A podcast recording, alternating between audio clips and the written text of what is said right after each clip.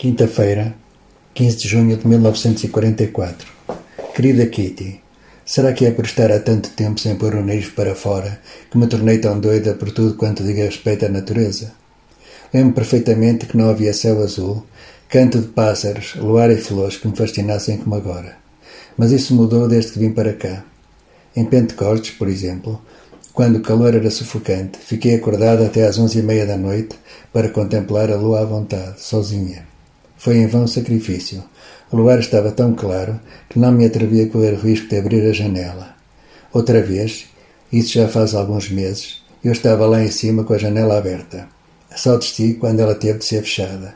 A noite escura e chuvosa, o temporal e as nuvens corriam, empolgaram-me completamente. Era a primeira vez, em um ano e meio, que via a noite face a face. Depois daquela noite, meu desejo de tornar a vê-la foi mais forte que o medo dos ladrões, ratos e assaltos à casa. Desci sozinha e fiquei a olhar através das janelas da cozinha e do escritório particular.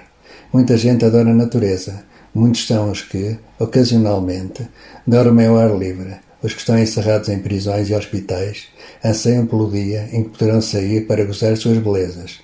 Mas são poucos, muito poucos mesmo, os que ficam fechados, isolados daquilo que pode ser compartilhado entre ricos e pobres. Não é imaginação minha dizer que olhar para o céu e ver as nuvens, a lua e as estrelas torna-me paciente e calma.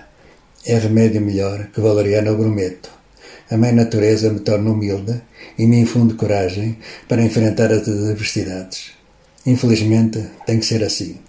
A não ser em poucas e raras ocasiões, aqui só tenho podido contemplar a natureza através de cortinas de renda sujas penduradas em janelas poeirentas e já não é um prazer olhar através delas, pois a natureza é a única coisa que não aceita adulteração.